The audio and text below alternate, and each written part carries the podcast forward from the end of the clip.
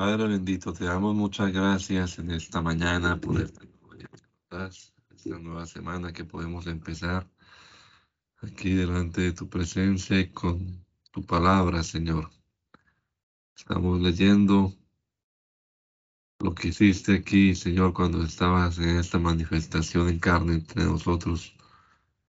Ayúdanos, Señor, a comprender esta magnífica obra que hiciste, Señor. Estos dichos eternos que tú mencionaste son tu palabra, Jesús. Inspíranos también a vivir como tú, Señor. Lo rogamos en tu nombre poderoso, Jesús. Amén. Amén. San Juan, capítulo número 11. Dice la palabra del Señor en la versión Dios habla hoy. Había un hombre enfermo que se llamaba Lázaro, natural de Betania, el pueblo de María y de su hermana Marta. Esta María, que era hermana de Lázaro, fue la que derramó perfume sobre los pies del Señor y lo secó con sus cabellos.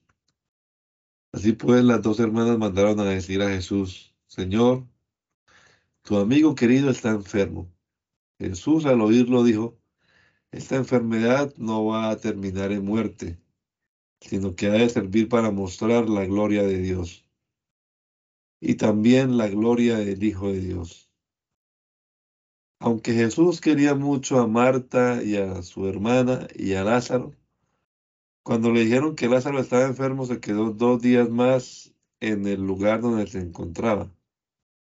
Después dijo a sus discípulos, vamos otra vez a Judea.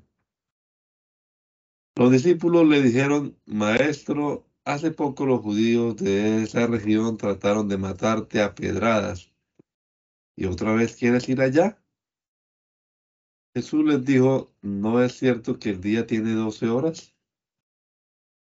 Pues si uno anda de día no tropieza porque ve la luz que hay en este mundo, pero si uno anda de noche tropieza porque le falta la luz. Después añadió, nuestro amigo Lázaro se ha dormido pero voy a despertarlo. Los discípulos le dijeron, Señor, si se ha dormido es señal de que va a sanar. Pero lo que Jesús les decía es que Lázaro había muerto, mientras que los discípulos pensaban que se refería, se había referido al sueño natural. Entonces Jesús les dijo claramente, Lázaro ha muerto. Y me alegro de no haber estado allí, porque así es mejor para ustedes para que crean. Pero vamos a verlo. Entonces Tomás, el que llamaban el gemelo, dijo a los otros discípulos, vamos también nosotros para que muramos, para morir con él. Al llegar Jesús se encontró con que ya hacía cuatro días que Lázaro había sido sepultado. Betania se hallaba cerca de Jerusalén, a unos tres kilómetros.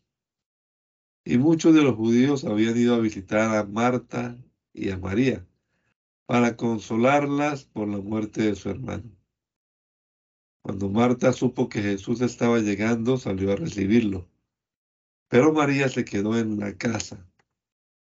Marta le dijo a Jesús, Señor, si hubieras estado aquí, mi hermano no habría muerto.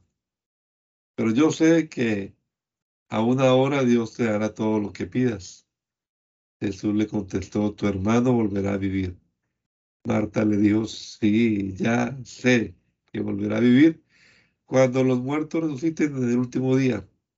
Jesús les dijo entonces, yo soy la resurrección y la vida. El que cree en mí, aunque muera, vivirá.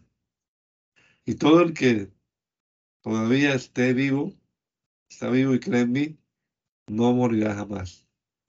¿Crees esto? Ella le dijo, sí, Señor. Yo creo que tú eres el Mesías, el Hijo de Dios, el que tenía que venir al mundo. Después de decir esto, Marta fue a llamar a su hermana María y le dijo el secreto, el maestro está aquí y te llama. Tan pronto como lo oyó, María se levantó y fue a ver a Jesús. Jesús no había entrado todavía en el pueblo, estaba en el lugar donde Marta se había encontrado con él. Al ver que María se levantaba y salía rápidamente, Los judíos que estaban con ella en la casa, consolándola, la siguieron, pensando que iba al sepulcro a llorar. Cuando María llegó a donde estaba Jesús, se puso de rodillas a sus pies diciendo, Señor, si hubieras estado aquí, mi hermano no habría muerto. Jesús al volver, al ver llorar a María y a los judíos que habían llegado con ella, se conmovió profundamente y se estremeció y preguntó, ¿dónde lo sepultaron? Le dijeron, ven a verlo, Señor. Y Jesús lloró. Los judíos dijeron entonces, miren cuánto lo quería, pero algunos de ellos decían, este que dio vista al ciego, ¿no podría haber hecho algo para que Lázaro no muriera? Otra vez Jesús, muy conmovido, se acercó a la tumba. Era una cueva, cuya entrada estaba tapada con una piedra. Jesús dijo, quiten la piedra. Marta, la hermana del muerto, le dijo, Señor, ya huele mal porque hace cuatro días que murió. Jesús le contestó, ¿no te dije que si crees verás la gloria de Dios? Quitaron la piedra y Jesús, mirando al cielo, dijo, Padre, te doy gracias porque me has escuchado. Yo sé que siempre me escuchas pero lo digo por el bien de esta gente que está aquí, para que crean que tú me has enviado. Después de decir esto, gritó, Lázaro, ven fuera, sal de ahí. Y el que había estado muerto salió con las manos y los pies atados, con vendas y la cara envuelta en un lienzo. Jesús les dijo, desátenlo y déjenlo ir. Por esto creyeron en Jesús muchos de los judíos que habían ido a acompañar a María y que vieron lo que él había hecho. Pero algunos fueron a ver a los fariseos y les contaron lo que Jesús había hecho. Entonces los fariseos y los jefes de los sacerdotes reunieron a la Junta Suprema y dijeron, ¿qué haremos? Este hombre está haciendo muchas señales milagrosas si lo dejamos, todos van a creer en él. Y las autoridades romanas vendrán y destruirán nuestro templo y nuestra nación. Pero uno de ellos, llamado Caifás, era el sumo sacerdote de aquel año, dijo, ustedes no saben nada, ni se dan cuenta de que es mejor para ustedes que muera un solo hombre por el pueblo y no que toda la nación sea destruida. Pero Caifás no dijo esto por su propia cuenta, sino que como era sumo sacerdote aquel año, dijo proféticamente que Jesús iba a morir por la nación judía. Y no solamente por la nación, sino para reunir a todos los hijos de Dios que estaban dispersos. Así que desde aquel día las autoridades judías tomaron la decisión de matar a Jesús. Por eso Jesús ya no andaba públicamente entre los judíos, sino que salía de la región de Judea y se fue a un lugar cerca del desierto, a un pueblo llamado Efraín. Allí se quedó con sus discípulos. Faltaba poco para la fiesta de la Pascua de los judíos y mucha gente de los pueblos se dirigía a Jerusalén a celebrar los ritos de la purificación antes de la Pascua. Andaban buscando a Jesús y le preguntábamos a otros en el templo, ¿qué les parece? ¿Vendrá la fiesta o no? Los fariseos y los jefes de los sacerdotes le habían dado orden que si alguno sabía dónde estaba Jesús, lo dijera para poder arrestarlo. Seis días antes de la Pascua, Jesús fue a Betania, donde, donde vivía Lázaro, a quien él había resucitado. Allí hicieron una cena en honor de Jesús. Marta servía y Lázaro era uno de los que estaba a la mesa comiendo con él. María trajo unos 300 gramos de perfume de nardo puro, muy caro, y perfumó los pies de Jesús. Luego se los secó con sus cabellos y toda la casa se llenó del aroma del perfume. Entonces Judas Iscariote, que era aquel de los discípulos que iba a traicionar a Jesús, dijo, ¿por qué no se ha vendido este perfume por el equivalente al salario de 300 días para ayudar a los pobres? Pero Judas no lo dijo esto porque le importaran los pobres, sino porque era ladrón y como tenía a su cargo la bolsa del dinero, robaba de lo que echaban en ella. Jesús le dijo, déjala, pues lo estaba guardando para el día de mi entierro. A los pobres siempre los tendrán entre ustedes, pero a mí no siempre me tendrán. Muchos de los judíos se enteraron de que Jesús estaba en Betania y fueron allí, fueron allá, no, no solo para ver a Jesús, sino también a Lázaro, a quien Jesús había resucitado. Entonces los jefes de los sacerdotes decidieron matar también a Lázaro, porque por causa suya muchos judíos se estaban separando de ellos para creer en Jesús. Mucha gente había ido a Jerusalén para la fiesta de la Pascua. Al día siguiente supieron que Jesús iba a llegar a la ciudad.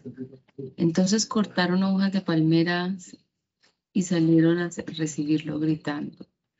Osana, bendito el que viene en el nombre del Señor, el Rey de Israel. Jesús entró en un, Jesús entró, encontró, perdón, Jesús encontró un burro y montó en él como se dice en la escritura. No tengas miedo, ciudad de Sion. Mira, tu rey viene montado en un burrito. Al principio sus discípulos no entendieron estas cosas, pero después cuando Jesús fue glorificado se acordaron de, de que todo esto que le habían hecho estaba en la escritura y se refería a él. La gente que estaba con Jesús cuando él llamó a Lázaro de la tumba y lo resucitó, contaba lo que había visto.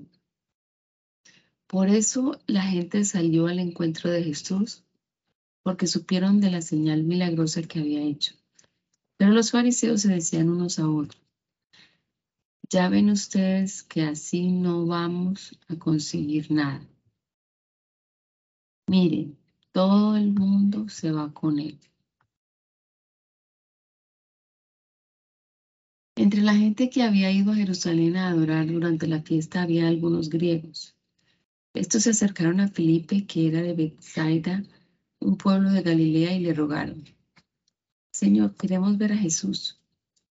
Felipe fue y se lo dijo a Andrés, y los dos fueron a contárselo a Jesús. Jesús les dijo entonces, ha llegado la hora en que el Hijo del Hombre va a ser glorificado. Les aseguro que si el grano de trigo al caer en tierra no muere, queda él solo. Pero si muere, da abundante cosecha. El que ama su vida la perderá, pero el que desprecia su vida en este mundo la conservará para la vida eterna. Si alguno quiere servirme, que me, que me siga y donde yo esté, allí estará también el que me sirva. Si alguno me sirve, mi Padre lo honrará. Siento en este momento una angustia terrible. ¿Qué voy a decir? Diré, Padre, líbrame de esta angustia, pero precisamente para esto he venido. Padre, glorifica tu nombre. Entonces se oyó una voz del cielo que decía, ya lo he glorificado y lo voy a glorificar otra vez. La gente que estaba allí escuchando decía que había sido un trueno, pero algunos afirmaban, un ángel le ha hablado. Jesús les dijo, no fue por mí por quien se oyó esta voz, sino por ustedes. Este es el momento en, en que el mundo va a ser juzgado y ahora será expulsado el que, man, el que manda en este mundo. Pero cuando yo sea levantado de la tierra, atraeré a todos a mí mismo. Con esto daba a entender de qué forma había de morir. La gente le contestó, por la ley sabemos que el Mesías vivirá para siempre. ¿Cómo pues dices tú que el Hijo del Hombre tiene que ser levantado? ¿Quién es ese Hijo de hombre, del hombre? Jesús les dijo, todavía estará entre ustedes la luz, pero solamente por un poco de tiempo. Anden pues mientras tienen esa luz, para que no les sorprenda la oscuridad, porque el que anda en oscuridad no sabe por dónde va. Crean en la luz mientras todavía la tienen, para que permanezcan a la luz. Después de decir estas cosas, Jesús se fue y se escondió de ellos. A pesar de que Jesús había hecho tan grandes señales milagrosas delante de ellos, no creían en él. Pues tenía que cumplirse lo que escribió el profeta Isaías. Señor, ¿quién ha creído nuestro mensaje? ¿A quién ha revelado el Señor su poder? Así que no podían creer, pues también escribió Isaías. Dios les ha cerrado los ojos y ha entorpecido su mente para que no puedan ver ni puedan entender, para que no se vuelvan a mí yo los y yo no los sane. Isaías dijo esto porque había visto la gloria de Jesús y hablaba de él. Sin embargo, muchos de los judíos creyeron en Jesús, incluso algunos de los más importantes pero no lo decían en público por miedo a los fariseos, para que no los expulsara de las sinagogas. Preferían la gloria que dan los hombres a la gloria que da Dios. Jesús dijo con voz fuerte, el que cree en mí no cree solamente en mí, sino también en el Padre que me ha enviado. Y el que me ve a mí, ve también al que me ha enviado. Yo, soy, yo que soy la luz, he venido al mundo para que los que creen en mí no se queden en la oscuridad. Pero aquel, a aquel que oye mis palabras y no las obedece, no soy yo quien lo condena, porque yo no vine para condenar al mundo, sino para salvarlo. El que me desprecia y no hace caso de mis palabras ya tiene quien lo condene. Las palabras que yo he dicho lo condenarán en el día último. Porque yo no hablo por mi cuenta. El Padre que me ha enviado me ha ordenado lo que debo decir y enseñar. Y sé que el mandato de mi Padre es para vida eterna. Así pues, lo que, di, lo que yo digo, lo digo como el Padre me ha ordenado. Era antes de la fiesta de la Pascua y Jesús sabía que había llegado la hora de que Él dejara este mundo para ir a reunirse con el Padre. Él siempre había amado a los suyos que estaban en el mundo y así los amó hasta el fin. El diablo ya había metido en el corazón de Judas, hijo de Simón Iscariote, la idea de traicionar a Jesús. Jesús sabía que había venido de Dios, que iba a volver a Dios y que el Padre le había dado toda autoridad. Así que mientras estaban cenando, se levantó de la mesa y se quitó la capa y se ató una toalla a la cintura. Luego echó agua en una palangana y se puso a lavar los pies de los discípulos y a secárselos con la toalla que llevaba a la cintura. Cuando iba a lavarle los pies a Simón Pedro, éste le dijo, Señor, ¿tú me vas a lavar los pies a mí? Jesús le contestó, ahora no entiende lo que estoy haciendo, pero después lo entenderá. Pedro le dijo, jamás permitiré que me lave los pies. Jesús respondió Jesús, si no te los lavo, no podrás ser de los míos. Simón Pedro le dijo, entonces Señor, no me laves solamente los pies, sino también las manos y la cabeza. Pero Jesús le contestó, el que está recién bañado no necesita lavarse más que los pies porque está todo limpio. Y ustedes están limpios, aunque no todos. Dijo, no están limpios todos porque sabía quién lo iba a traicionar. Después de lavarse los pies Jesús, de lavarles los pies Jesús, volvió a ponerse la capa, se sentó otra vez a la mesa y le dijo, ¿entienden ustedes lo que les he hecho? Usted me llama maestro y señor y tienen razón porque lo soy. Pues si yo, el maestro y señor, les he lavado a ustedes los pies, también ustedes deben lavarse los pies unos a otros. Yo les he dado un ejemplo para que ustedes hagan lo mismo que yo les he hecho. Les aseguro que ningún servidor es más que su Señor y que ningún enviado es más que el que lo envía. Si entienden estas cosas y las ponen en práctica, serán dichosos. No estoy hablando de todos ustedes. Yo sé quiénes son los, los que he escogido, pero tiene que cumplirse lo que dice la Escritura. El que come conmigo se ha vuelto contra mí. Les digo esto de antemano para que cuando suceda ustedes crean que yo soy. Les aseguro que el que recibe al que yo envío, me recibe a mí, y el que me recibe a mí, recibe al que me ha enviado. Después de decir esto, Jesús se sintió profundamente conmovido y añadió con toda claridad, les aseguro que uno de ustedes me va a traicionar. Los discípulos comenzaron entonces a mirarse unos a otros sin saber de quién estaba hablando. Uno de ellos, a quien Jesús quería mucho, estaba junto a él mientras cenaba. Y Simón Pedro le dijo por señas que le preguntara de quién estaba hablando. Él, acercándose más a Jesús, le preguntó, Señor, ¿quién es? Jesús le contestó, voy a mojar un pedazo de pan y a quien se lo dé, ese es. Enseguida mojó un pedazo de pan y se lo dio a Judas, hijo de Simón Iscariote. Y tan pronto como Judas recibió el pan, Satanás entró en su corazón. Jesús le dijo, lo que vas a hacer, hazlo pronto. Pero ninguno de los que estaban cenando a la mesa entendió por qué le decía eso.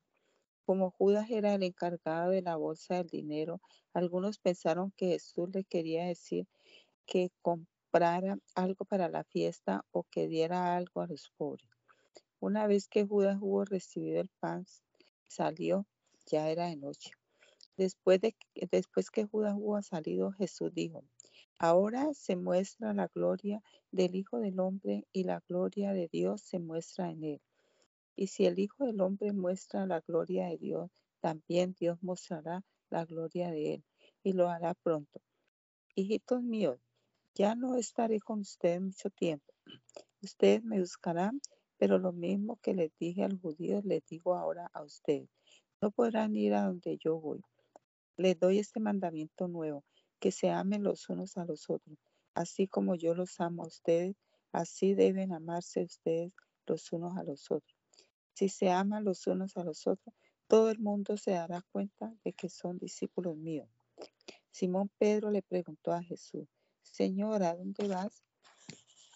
A donde yo voy, le contestó Jesús, no puedes seguirme ahora, pero me seguirás después. Pedro le dijo, Señor, ¿por qué no puedo seguirte ahora? Estoy dispuesto a dar mi vida por ti. Jesús le respondió, ¿de veras estás dispuesto a dar tu vida por mí? pues te aseguro que antes que cante el gallo me negarás tres veces. No se angustien ustedes, crean en Dios y crean también en mí. En la casa de mi padre hay muchos lugares donde vivir. Si no fuera así, yo no les hubiera dicho que voy a prepararles un lugar. después de irme y de prepararles un lugar, vendré otra vez para llevarlos conmigo, para que ustedes estén en el mismo lugar en donde yo voy a estar. Ustedes saben el camino que lleva a donde yo voy. Tomás le dijo a Jesús, Señor, no sabemos a dónde vas. ¿Cómo vamos a saber el camino? Jesús le contestó, yo soy el camino, la verdad y la vida. Solamente por mí se puede llegar al Padre. Si ustedes me conocen a mí, también conocerán a mi Padre, y ya lo conocen desde ahora, pues lo han estado viendo. Felipe le, dijo entonces, Señor, déjanos ver al Padre y con eso nos basta. Jesús le contestó, Felipe, hace tanto tiempo que estoy con ustedes, ¿todavía no me conoces? El que me ha visto a mí ha visto al Padre. ¿Por qué me pides que les deje ver al Padre? ¿No crees que yo estoy en el Padre y el Padre está en mí? Las cosas que les digo no las digo por mi propia cuenta. El Padre que vive en mí es el que hace las propias obras. Créanme que yo estoy en el Padre y el Padre está en mí. Si no, crean al menos por las obras mismas. Te aseguro que el que cree en mí hará también las obras que yo hago y hará otras también más grandes, porque yo voy a donde está el Padre. Todo lo que ustedes pidan en mi nombre, yo lo haré para que por el Hijo, para que por el Hijo se muestre la gloria del Padre. Yo haré cualquier cosa que en mi nombre ustedes me pidan. Si ustedes me aman, obedecerán mis mandamientos, y yo le pediré al Padre que les mande otro defensor, el Espíritu de la verdad para que esté siempre con ustedes. Los que son del mundo no lo pueden recibir porque no lo ven ni lo conocen. Pero ustedes lo conocen porque Él permanece con ustedes y estará en ustedes. No los voy a dejar huérfanos, volveré para estar con ustedes. Dentro de poco los que son del mundo ya no me verán, pero ustedes me verán y vivirán porque yo vivo. En aquel día ustedes se darán cuenta de que yo estoy en mi Padre y ustedes están en mí y yo en ustedes. El que recibe mis mandamientos y los obedece demuestra que de veras me ama. mi Padre amará al que me ama y yo también lo amaré y me mostraré a él. Judas, no el Iscariote, le preguntó, Señor, ¿por qué vas a mostrarte a nosotros y no a la gente del mundo? Jesús le contestó, el que me ama hace caso de mi palabra, y mi Padre lo amará, y mi Padre y yo vendremos a vivir con él. El que no me ama no hace caso de mis palabras. Las palabras que ustedes están escuchando no son mías, sino del Padre que me ha enviado. Les estoy diciendo todo esto mientras estoy con ustedes, pero el defensor, el Espíritu Santo que el Padre va a enviar en mi nombre, enseñará todas las cosas y le recordará todo lo que yo les he dicho. Les dejo la paz, les doy mi paz, pero no se las doy como la dan los que son del mundo. No se angustien ni tengan miedo. Yo ya me oyeron decir que me voy y que vendré para estar otra vez con ustedes. Si de veras me amaran, se habrían alegrado al saber que, que voy al Padre porque Él es más que yo. Les digo esto de antemano para que cuando suceda entonces crean. Ya no hablaré mucho con ustedes porque viene el que me manda, el que manda en este mundo. Aunque no tiene ningún poder sobre mí, así tiene que ser, para que el mundo sepa que yo amo al Padre y que hago lo que Él me ha mandado. Levántese, vámonos de aquí. Jesús continuó yo soy la vid verdadera y mi padre es y mi padre es el que la cultiva. Si una de mis ramas no da uvas, la corta, pero si da uvas, la poda y la limpia para que dé más. Ustedes ya están limpios por la palabra que les he dicho. Sigan unidos a mí como yo sigo unido a ustedes. Una rama no puede dar uvas de sí misma si no está unida a la vid. De igual manera, ustedes no pueden dar fruto si no permanecen unidos a mí. Yo soy la vid y ustedes son las ramas. El que permanece unido a mí y yo unido a él da mucho fruto, pues sin mí no pueden ustedes hacer nada. El que no permanece unido a mí será echado fuera y se secará como las ramas que se recogen y se queman en el fuego. Si ustedes permanecen unidos a mí y si permanecen fieles a mis enseñanzas, pidan lo que quieran y se les dará. Mi Padre recibe honor cuando ustedes dan mucho fruto y llegan así a ser verdaderos discípulos míos. Yo los amo a ustedes como el Padre me ama a mí. Permanezcan, pues, en el amor que les tengo. Si obedecen mis mandamientos, permanecerán en mi amor, así como yo obedezco los mandamientos de mi Padre y permanezco en su amor. Les habló, les hablo así para que se alegren conmigo y su alegría sea completa. Mi mandamiento es este, que se amen unos a otros como yo los he amado a ustedes. El amor más grande que uno puede tener es dar su vida por sus amigos. Ustedes son mis amigos si hacen lo que yo les mando. Ya no los llamo siervos, porque el siervo no sabe lo que hace su amo. Lo llamo mis amigos, porque les he dado a conocer todo lo que mi Padre me ha dicho. Ustedes no me escogieron a mí, sino que yo los escogí a ustedes y les he encargado que vayan y den mucho fruto y que ese fruto permanezca. Así el Padre les dará todo lo que le pidan en mi nombre. Esto, pues, es lo que les mando, que se amen unos a otros. Si el mundo los odia a ustedes, sepan que a mí me odió primero. Si ustedes fueran del mundo, la gente del mundo los amaría como ama a los suyos.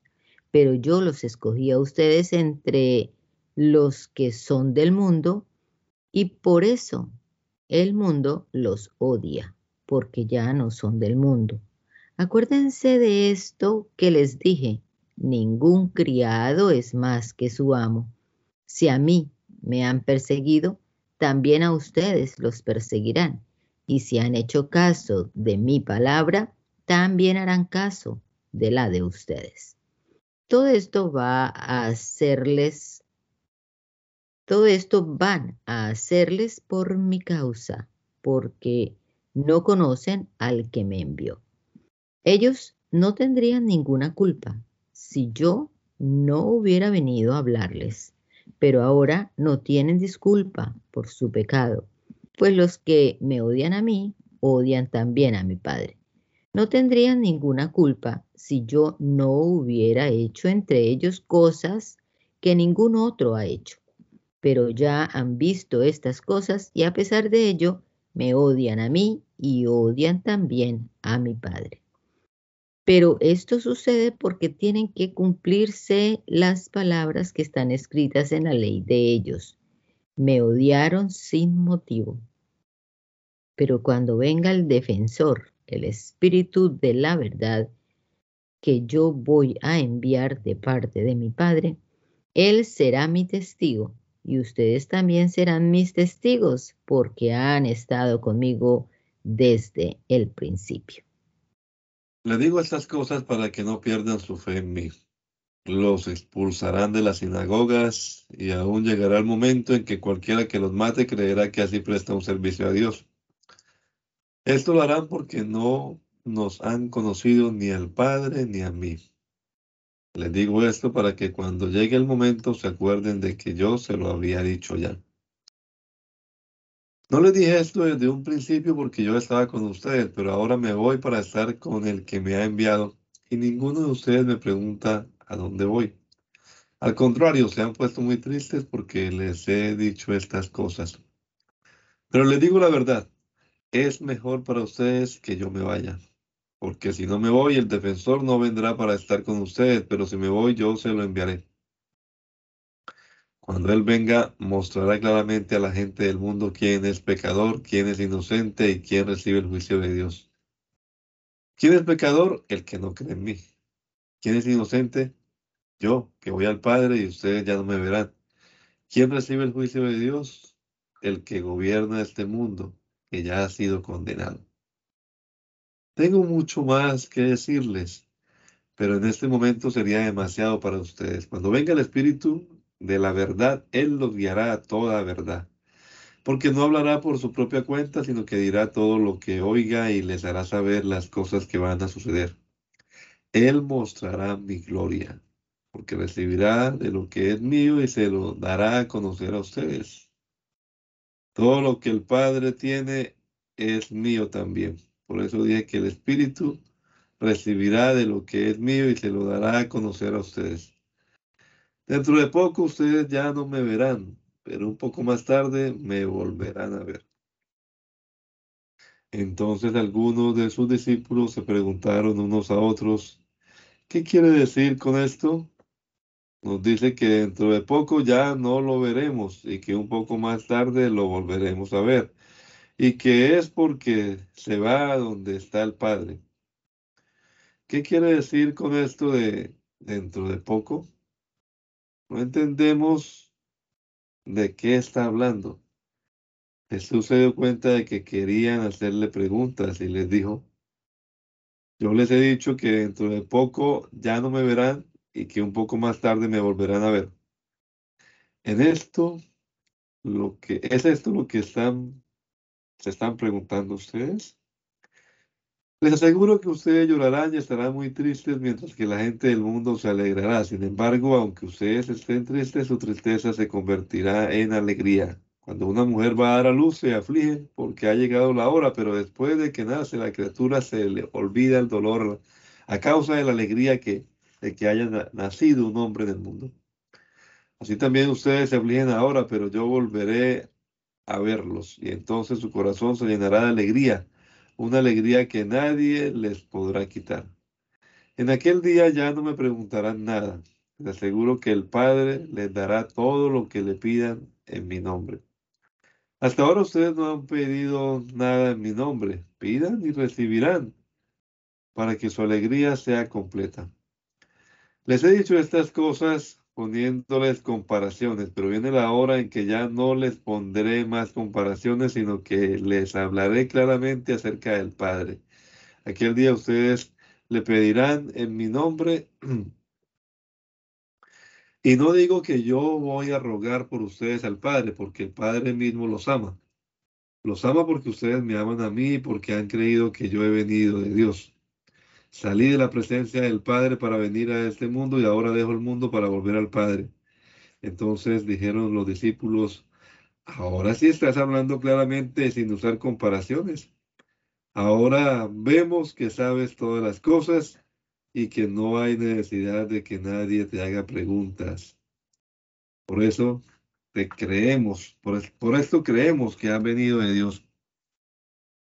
Jesús les contestó, Así que ahora creen, pues ya llega la hora y ahora mismo es cuando ustedes se dispersarán cada uno por su lado y me dejarán solo. Pero no estoy solo porque el Padre está conmigo. Les digo todo esto para que encuentren paz en su unión conmigo. En el mundo ustedes habrán de sufrir, pero tengan valor. Yo he vencido al mundo. Después de decir estas cosas, Jesús miró al cielo y dijo, Padre, la hora ha llegado. Glorifica a tu Hijo, para que también Él te glorifique a ti. Pues tú has dado a tu Hijo autoridad sobre todo hombre, para dar vida eterna a todos los que le, diste. Y la vida eterna consiste en que te conozcan a ti, el único Dios verdadero, y a Jesucristo, a quien tú, has, tú enviaste. Yo te he glorificado aquí en el mundo, pues he terminado la obra que tú me confiaste.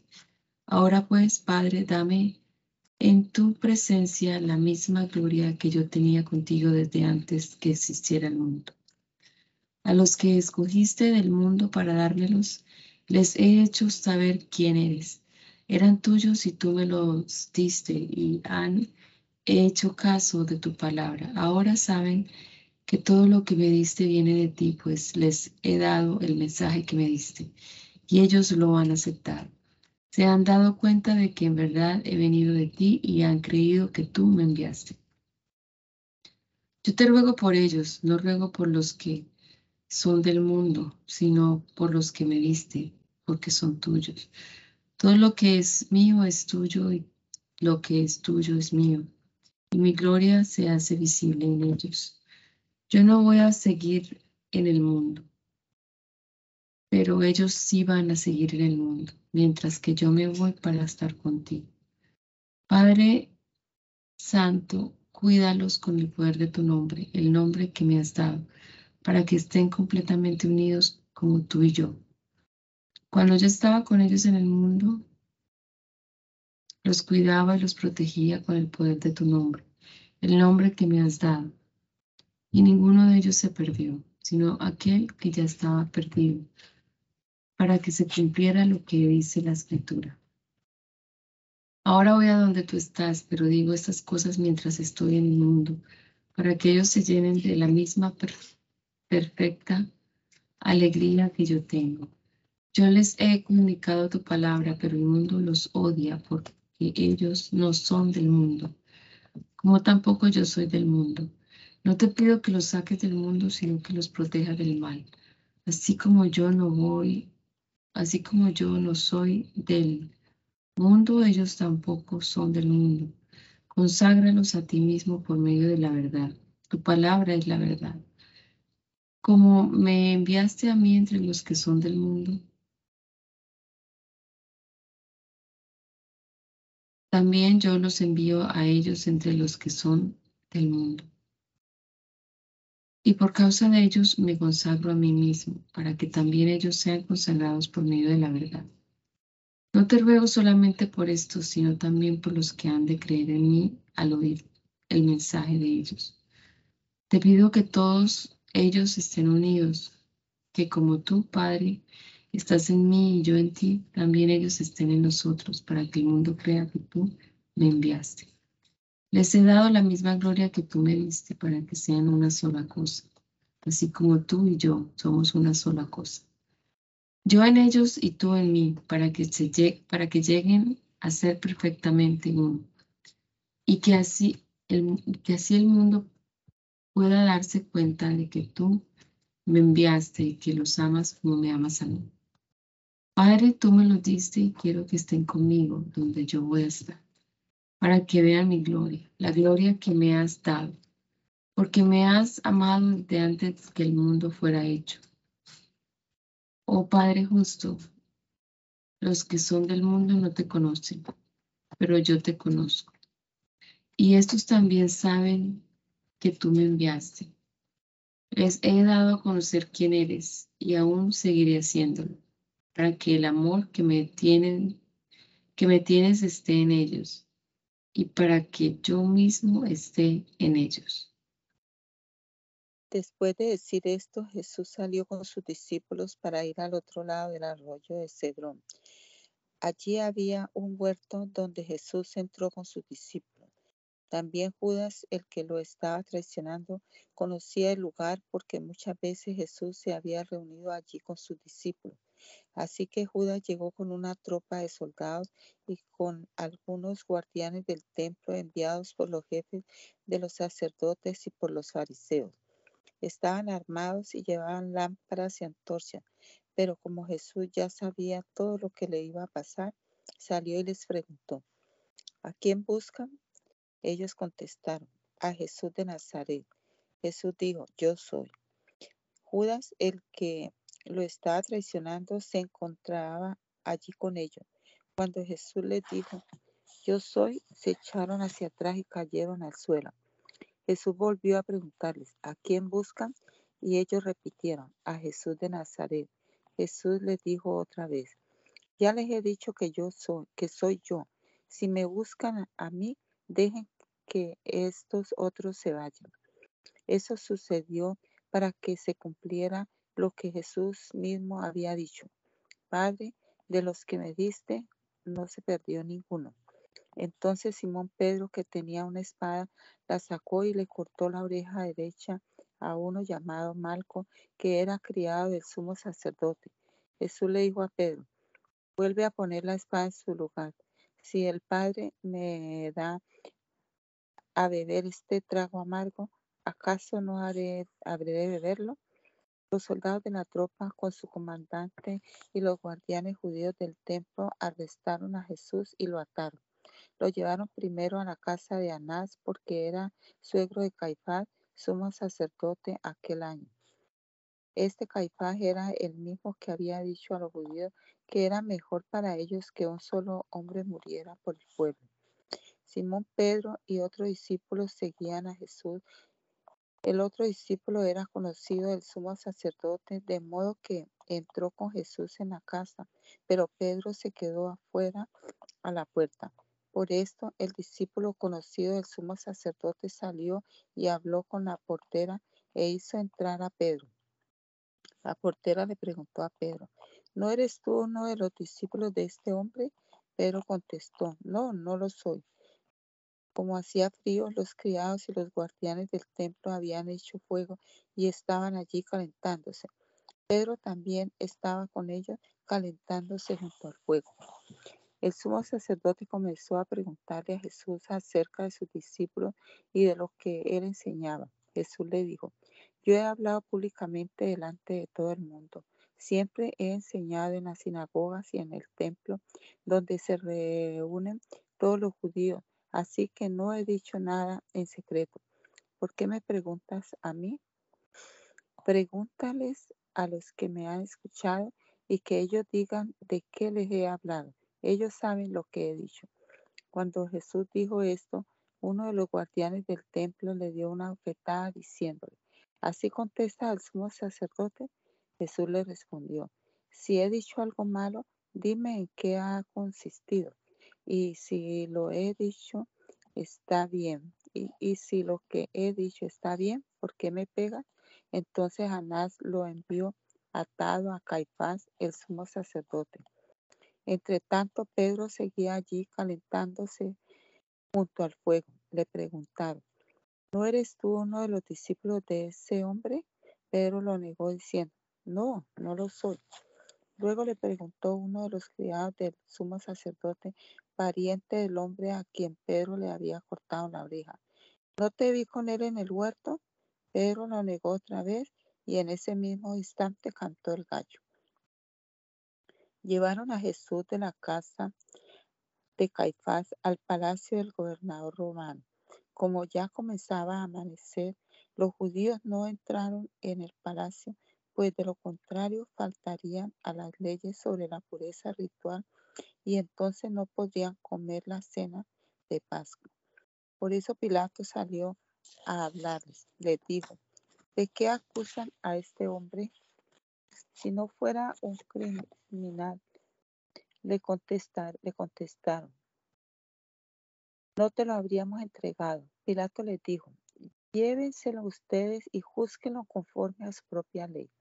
Pero las autoridades judías contestaron, los judíos no tenemos el derecho de dar muerte a nadie.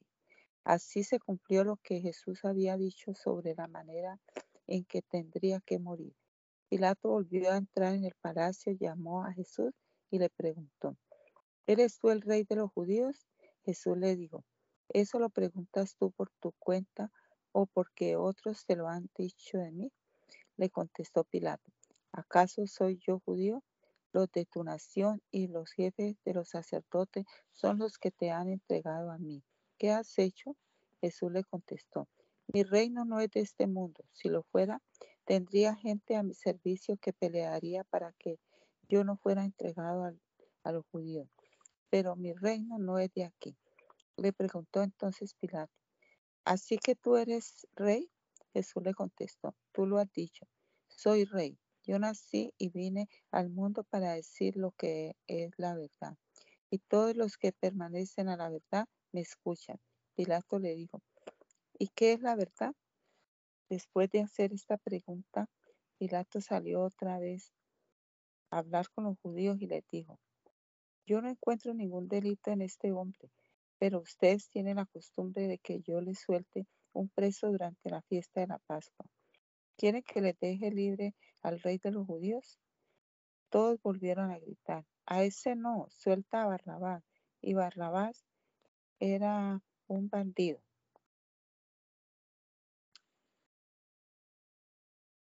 Pilato tomó entonces a Jesús y mandó azotarlo. Los soldados trenzaron una corona de espinas y la pusieron en la cabeza de Jesús y lo vistieron con una capa de color rojo oscuro. Luego se acercaron a él diciendo, Viva el rey de los judíos, y le pegaban en la cara. Pilato volvió a salir y les dijo, Miren, aquí lo traigo, para que se den cuenta de que no encuentro en él ningún delito.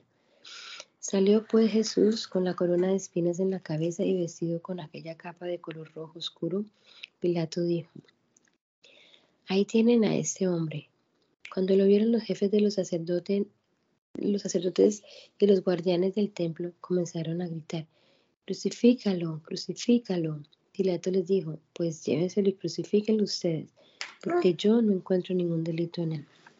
Las autoridades judías le contestaron, nosotros tenemos una ley y según nuestra ley debe morir, porque se ha hecho pasar por hijo de Dios. Al oír esto, Pilato tuvo más miedo todavía. Entró de nuevo en el palacio y le preguntó a Jesús, ¿de dónde eres tú? Pero Jesús no le contestó nada. Pilato le dijo, ¿es que no me vas a contestar? ¿Tú sabes que tengo autoridad para crucificarte, lo mismo que para ponerte en libertad? Entonces Jesús le contestó, no tendrías ninguna autoridad sobre mí si Dios no te lo hubiera permitido. Por eso el que me entregó a ti es más culpable de pecado que tú. Desde aquel momento Pilato buscaba la manera de dejar libre a Jesús, pero los judíos le gritaron, si lo dejas libre, no eres amigo del emperador. Cualquiera que se hace rey es enemigo del emperador. Pilato al oír esto sacó a Jesús y luego se sentó en el tribunal en el lugar que en hebreo se llama Gabatá, que quiere decir el, el empedrado. Era el día antes de la Pascua, como al mediodía. Pilato dijo a los judíos, ahí tienen a su rey. Pero ellos gritaron, fuera, fuera, crucifícalo. Pilato les preguntó, ¿acaso voy a crucificar a su rey? Y los jefes de los sacerdotes le contestaron, nosotros no tenemos más rey que el emperador. Entonces Pilato les entregó a Jesús para que lo crucificaran y ellos se lo llevaron. Jesús salió. Jesús salió llevando su cruz para ir al llamado. Mami, Mami, ¿puede continuar? Por favor. Desde aquel momento Pilato buscaba la manera de dejar libre a Jesús, pero los judíos le gritaron, si lo dejas libre no eres amigo del emperador. Cualquiera que se hace rey es enemigo del emperador. Pilato al oír esto sacó a Jesús y luego se sentó en el tribunal en el lugar que en hebreo se llama Gabatá, que quiere decir el empedrado. Era el día antes de la Pascua, como al mediodía. Pilato dijo a, los judíos, ahí tienen a su rey, pero ellos gritaron, fuera, fuera, crucifícalo. Pilato les preguntó, ¿acaso voy a crucificar a su rey? Y los jefes de los sacerdotes le contestaron, nosotros no tenemos más rey que el emperador. Entonces Pilato les entregó a Jesús para que lo crucificaran y ellos se lo llevaron. Jesús salió llevando su cruz para ir al llamado lugar de la calavera, que en hebreo se llama Gólgota. Allí lo crucificaron y con él a otros dos, uno a cada lado, quedando Jesús en el medio. Pilato escribió un letrero que decía Jesús de Nazaret, rey de los judíos, y lo mandó poner sobre la cruz. Muchos eh, judíos leyeron aquel letrero porque el lugar donde crucificaron a Jesús estaba cerca de la ciudad y el letrero estaba escrito en hebreo, latín y griego.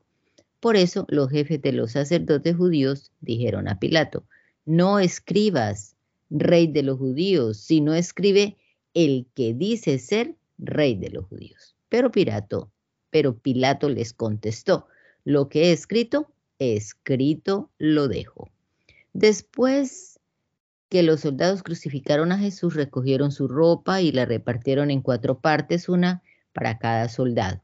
Tomaron también la túnica, pero como era sin costura, tejida de arriba abajo de una sola pieza, los soldados se dijeron unos a otros, no la rompamos, sino echémosla a suertes a ver a quién le toca. Así se cumplió la escritura que dice, se repartieron entre sí mi ropa y echaron a suertes mi túnica. Esto fue lo que hicieron los soldados. Junto a la cruz de Jesús estaban su madre y la hermana de su madre, María, esposa de Cleofás, y María Magdalena.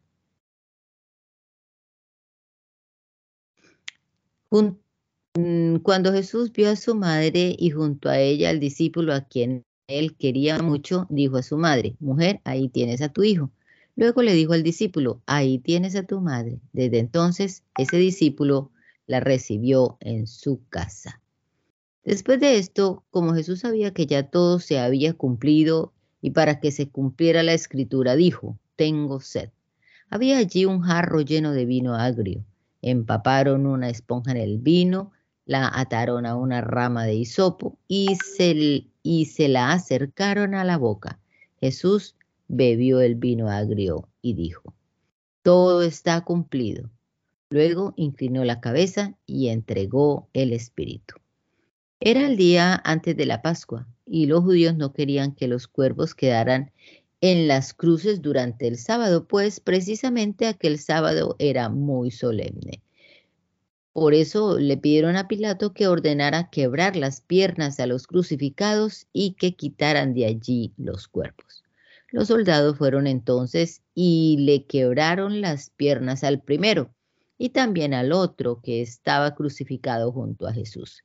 Pero al acercarse a Jesús vieron que ya estaba muerto, por eso no le quebraron las piernas. Sin embargo, uno de los soldados le atravesó el costado con una lanza y al momento salió sangre y agua. El que cuenta esto es uno que lo vio y dice la verdad. Él sabe que dice la verdad para que ustedes también crean, porque estas cosas sucedieron para que se cumpliera la escritura que dice, no le quebrarán ningún hueso. Y en otra parte, la escritura dice, mirarán al que traspasaron. Después de esto, José, el de Arimatea, pidió permiso a Pilato para llevarse el cuerpo de Jesús. José era discípulo de Jesús, aunque en secreto por miedo a las autoridades judías. Pilato le dio permiso y José fue y se llevó el cuerpo. También Nicodemo, el que una noche fue a hablar con Jesús, llegó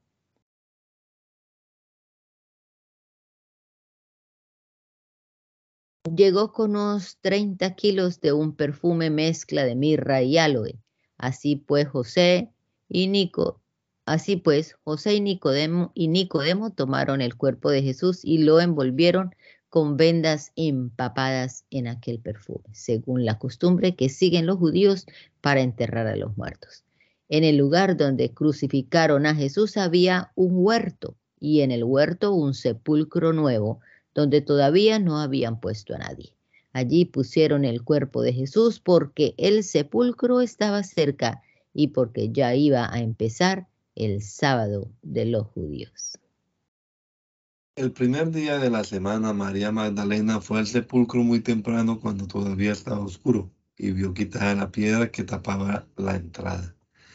Entonces se fue corriendo a donde estaba Simón Pedro y el otro discípulo, aquel a quien Jesús quería mucho, y les dijo, se han llevado del sepulcro al Señor y no sabemos dónde lo han puesto. Pedro y el otro discípulo salieron y fueron al sepulcro. Los dos iban corriendo juntos, pero el otro corrió más que Pedro y llegó primero al sepulcro. Se agachó a mirar y vio allí las vendas, pero no entró. Detrás de él llegó Simón Pedro y entró en el sepulcro. Él también vio allí las vendas y además vio que la tela que estaba, que había servido para envolver la cabeza de Jesús no estaba junto a las vendas, sino enrollada y puesta aparte. Entonces entró también el otro discípulo, el que había llegado primero al sepulcro y vio lo que había pasado y creyó pues todavía no habían entendido lo que dice la escritura, que, el que, que él tenía que resucitar.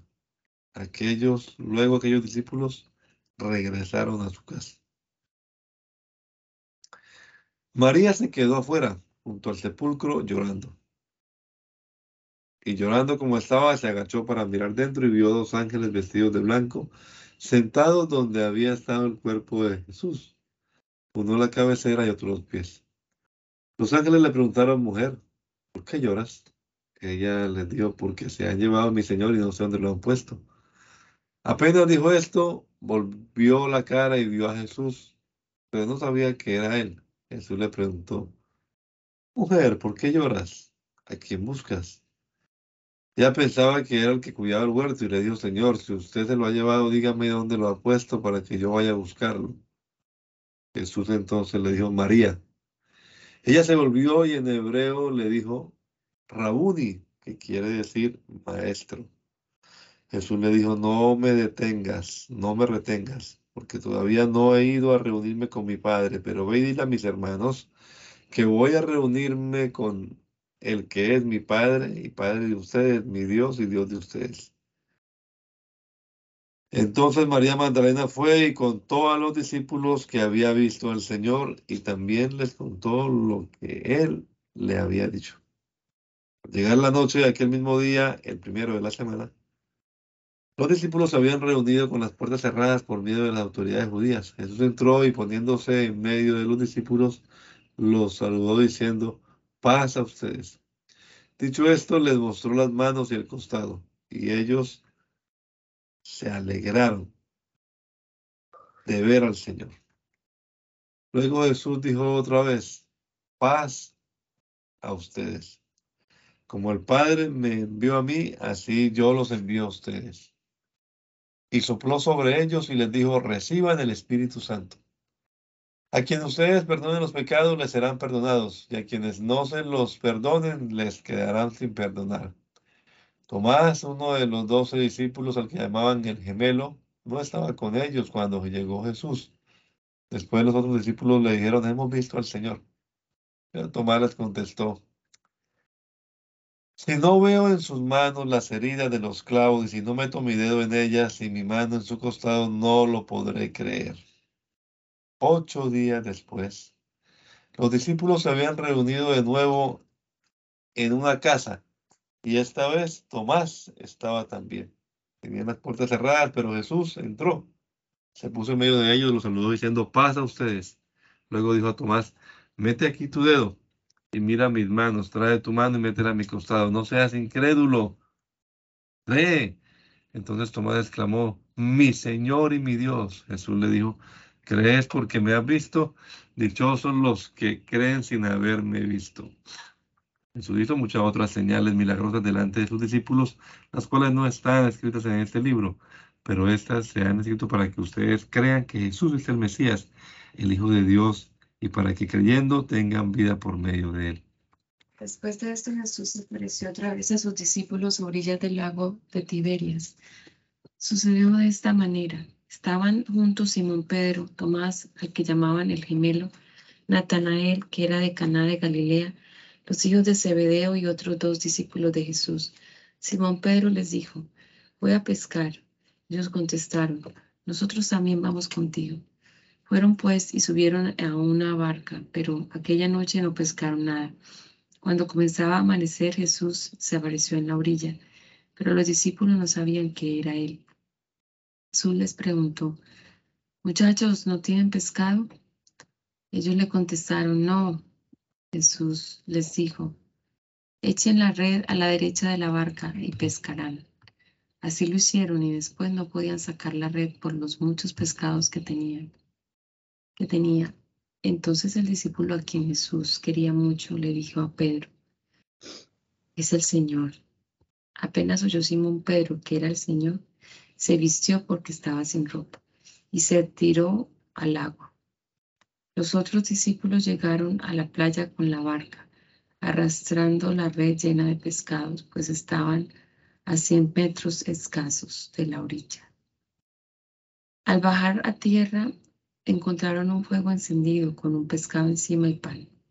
Jesús les dijo, traigan algunos pescados de los que acaban de sacar. Simón Pedro subió a la barca y arrastró hasta la playa la red llena de grandes pescados. 153, y aunque eran tantos, la red no se rompió. Jesús les dijo, vengan a desayunarse. Ninguno de los discípulos se atrevía a preguntarle quién era porque sabían que era el Señor. Luego Jesús se acercó, tomó en sus manos el pan y se lo dio a ellos, y lo mismo hizo con el pescado. Esta fue la tercera vez que Jesús se apareció a sus discípulos después de haber resucitado. Terminando el desayuno, Jesús le preguntó a Simón Pedro, Simón, hijo de Juan, ¿me amas más que estos? Pedro le contestó, sí, Señor, tú sabes que te quiero. Jesús le dijo, cuida de mis corderos. Volvió a preguntarle, Simón, hijo de Juan, ¿me amas? Pedro le contestó, sí, Señor, tú sabes que te quiero.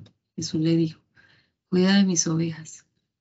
Por tercera vez le preguntó, Simón, hijo de Juan, ¿me quieres?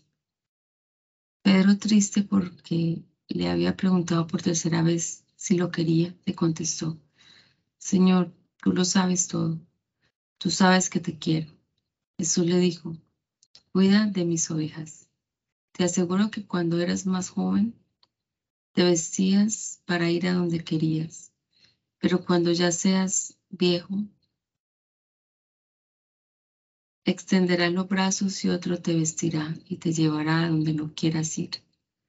Al decir esto, Jesús estaba dando a entender de qué manera Pedro iba a morir y a glorificar con su muerte a Dios. Después le dijo, sígueme. Al volverse Pedro vio que detrás venía el discípulo a quien Jesús quería mucho, el mismo que en la cena había estado a, a su lado y le había preguntado, Señor, ¿quién es el que te va a traicionar? Cuando Pedro lo vio, preguntó a Jesús, Señor, ¿y a este qué le va a pasar? Jesús le contestó, si quiero que él permanezca hasta que yo vuelva, ¿qué te importa a ti? Tú sigue. Por esto corrió entre los hermanos el rumor de que aquel discípulo no moriría. Pero Jesús no dijo que no moriría. Lo que dijo fue, si quiero que Él permanezca hasta que yo vuelva, ¿qué te importa a ti? Este es el mismo discípulo que da testimonio de estas cosas y que las ha escrito y sabemos que dice la verdad. Jesús hizo muchas otras cosas, tantas que si se escribieran una por una, creo que en todo el mundo no cabrían los libros que podrían escribirse. Eh, Luz, ¿puedes orar? Señor Jesús, te damos gracias, Padre Santo, por esta nueva semana que iniciamos hoy leyendo tu santa y gloriosa palabra. Gracias, Señor Jesucristo, por la fe que nos has dado en creer y aceptar todas tus cosas. Gracias, Señor, por todas tus promesas. Gracias, Señor Jesús, por la salvación que nos has regalado.